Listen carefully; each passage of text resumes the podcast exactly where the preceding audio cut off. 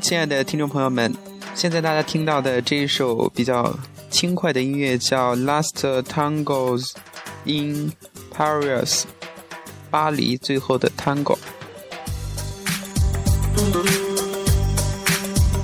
这首歌啊，经常出现在这个 T 台秀上，而且就是节奏轻快，然后听起来会让人觉得比较舒服吧。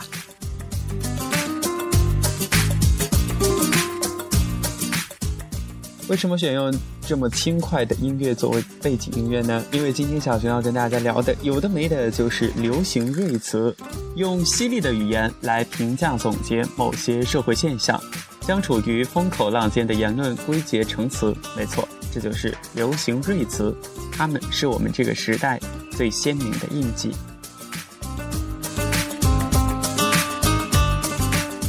第一个词，明明病。这里的“明明”不是一个人的名字哈，“明明病”是一个网络流行词汇，并不是真正意义上的疾病，指的是一系列明明知道不可为，却无法阻止自己而继续下去的行为。明明病的根本原因是自制力比较差，所以我们要学会控制自己，才能够摆脱明明病的这种折磨。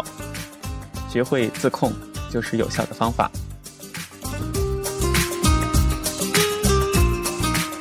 接下来要跟大家分享的这个流行词汇是“骆驼式睡眠”。骆驼，我们都知道它是一种动物，为啥有这种睡眠的名称呢？骆驼式睡眠是指平时长期熬夜，等到休息日再集中恶补的睡眠方式。长期的骆驼式睡眠容易打乱人体本来的生物钟，进而影响咱们这个机体的新陈代谢，严重的可能造成体力透支、免疫力下降。更为严重的，还会引发心脏病、糖尿病等各种慢性疾病。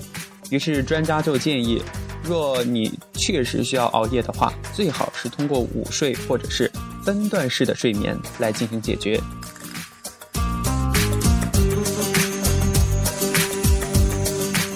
下一个美剧禁令，我们都知道这个国家广电总局这个禁娱令，呃，就是现在这个娱乐太。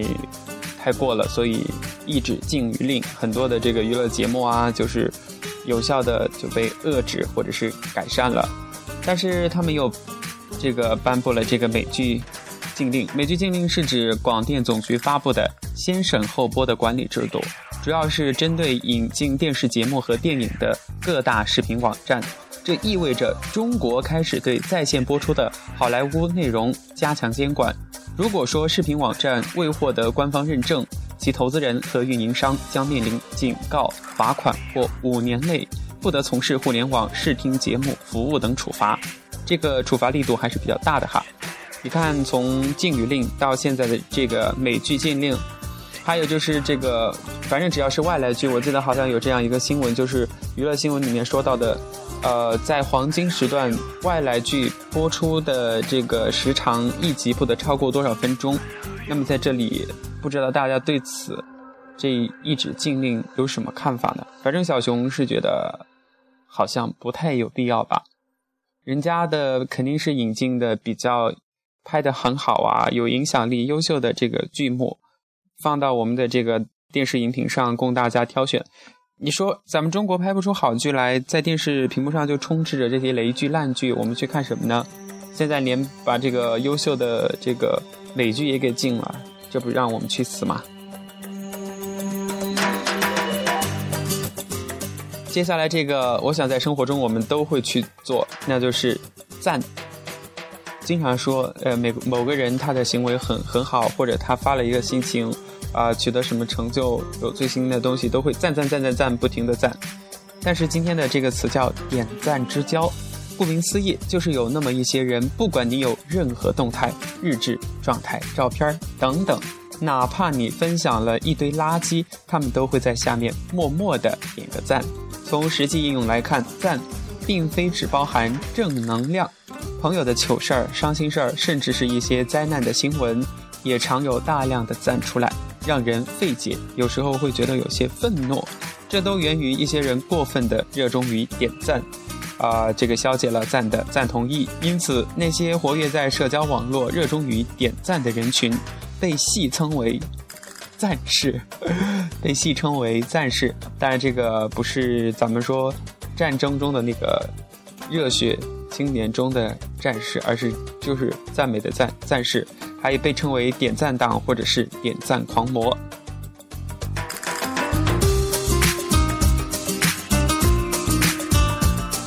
接下来这个大家都会做的一件事情，卖萌吧。再不卖萌，咱们就老了。卖萌交际是指九零后在职场中由于个性资本而表现出的交际手段。这资本不是年轻，而是气场。九零后在混迹职场时，可以充分的发挥自己卖萌放空的交际手段，令同事和上司无从拒绝和发火。九零后这种浑然天成的卖萌，在很多时候是向别人示弱，展示自己真实可爱的一面。因为卖萌可以让同事感受到快乐，也缓解了高节奏工作带来的紧张感。可是大家都说卖萌可耻，是不是可耻呢？还是看个人吧。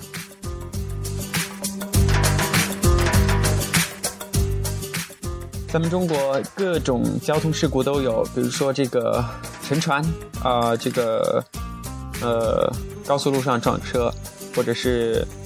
呃，火车脱轨，高铁出事。今天这一会儿要跟大家说的这个词就是马航焦虑症。马航焦虑症是指伴随马来西亚航空公司 MH370 航班失联事件产生的一系列的公众心理这个焦虑问题。由于该航班失联后长时间没有下落，以及由此产生的一些信息干扰，引发了失联客机家属及公众的担忧、不满、抑郁等等各种负面情绪。对此，专家建议应及早的进行心理危机的干预。当然，中国政府也是采取了相应的措施，来减轻这些就是这个罹难者家属们的这种伤痛的心理。可是生活还要继续，不是说飞机失联之后就不坐飞机了，啊，高铁出事了就不坐高铁了，那肯定是不现实的。所以说，马航焦虑症，我们赶紧好起来吧。接下来这个词的话，大家听了之后，你一定会收获很多的，因为这和我们的生活习惯息息相关。要减肥的人可一定要注意了，电视餐效应。什么叫电视餐效应呢？是指边看电视边吃饭会影响人的体重。再说一遍，重复一遍哈，爱美之心人皆有失，电人皆有之。电视餐效应是指边看电视边吃饭会影响人的体重。研究指出。用餐不专心会增加热量的摄取，且分心程度越高，吃下肚子里面的热量就越多。有没有被吓到？用餐分心或者是狼吞虎咽者，因这个视觉还有听觉的注意力转移，不专心吃饭，大脑中枢接受饱足信息恐被忽略，不知不觉就会摄取过多的热量。与专心用餐者相比的话，用餐时看电视会多吃下二百七十二大卡热量，相当于一碗饭二百八十大卡。对剧情越投入，吃下的热量就越多。研究显示，看悲剧会比看喜剧吃的更多。看悲剧会比专心吃饭多摄取六百九十四大卡，已超过两碗饭的热量。看喜剧则会吃多吃四百九十大卡。无聊节目呢，只有三百五十九大卡。吃饭听广播剧，因更要投入剧情，所以吃的比看电视的热量还要多。所以啊，一个小习惯就会带来这么大的影响。吃饭就专心吃饭，餐桌礼仪还是要遵守的。虽然咱们平时在家里边，可能家人不会有太多的过多的要求，但是为了自己的健康，不长得太胖，还是不要吃饭的时候玩手机、玩电脑、看电视、听广播、听音乐。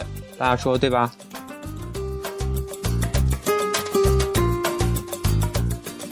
接下来一个词是逆城市化。逆城市化是指由于交通拥挤、犯罪增长、这个污染严重等城市问题的压力日渐增长，城市人口开始向郊区乃至农村流动，市区出现空心化。这在中国其实啊暂时还没有出现吧，因为中国还没有发展到这种。特别发达化的城市，以人口集中为主要特征的城市化由此发生逆转。曾几何时呢？就是咱们中国现在也是这样，农村人都希望往城里走，但是在城市中生活很久的人群，他们反倒想要去到农村，因为农村有呃比较天然的这个菜蔬，比较新鲜的空气，比较好的环境，比较安静的这种氛围，所以说。以前我们是就是觉得这个劳动太累了，想要过得轻松。现在当这些人过上轻松自在的生活，每天除了坐办公室，更愿意花钱去买健康，去练瑜伽，去健身等等。啊，所以说不同的人就有不同的生活方式，这就是逆城市化这个词当中我们联想到的一些东西。最后一个词，编剧中心制。编剧中心制是一种在欧美及韩国影视界推行的制片模式，即在影视编剧的过程当中，以编剧为主导地位。所以说，韩国的这个影视剧，特别是偶像剧，特别的火，制作精良，就是因为有一个中心的编剧，会根据市场还有受众啊，以及这个明星本人的一些呃信息和情况来进行及时的调整。编剧中心制可改善编剧地位低、报酬少等现状，但是在中国影视界是一个特别啊具有争议性的话题，因为中国都是明星至上的。比如说这个前面的这个腾讯娱乐整理的一篇报道当中就提到了，以前两到五万的二线明星，现在这个呃片酬都要八到十万了，而且这个大牌明星就更不用说了，肯定是很高很高很高的。呃，那么就是这个编制中心制，我就想到了这个上海。好像是这个白玉兰奖吧，斯琴高娃她在这个呃，就是颁奖台上说了一席话，呃，她说这个演员究竟有没有话语权？当然这个呃是被大家所嗯，因为他表示出了众多演员的心声，就是呃在拍戏的过程当中会依据情感表达来改一些词儿，但是现在中国的这个。啊，电视圈、电影圈当中呢，是不太能够接受这个演员自行改词。如果，哎，反正就是乱七八糟的。当然，他的这个一席话也是受到很多这个呃演员们的这个赞赏。那么，今天我们的这个流行瑞词就跟大家分享到这里。这里是荔枝 FM 八五零幺三，指尖流年，我是小熊，感谢大家的收听。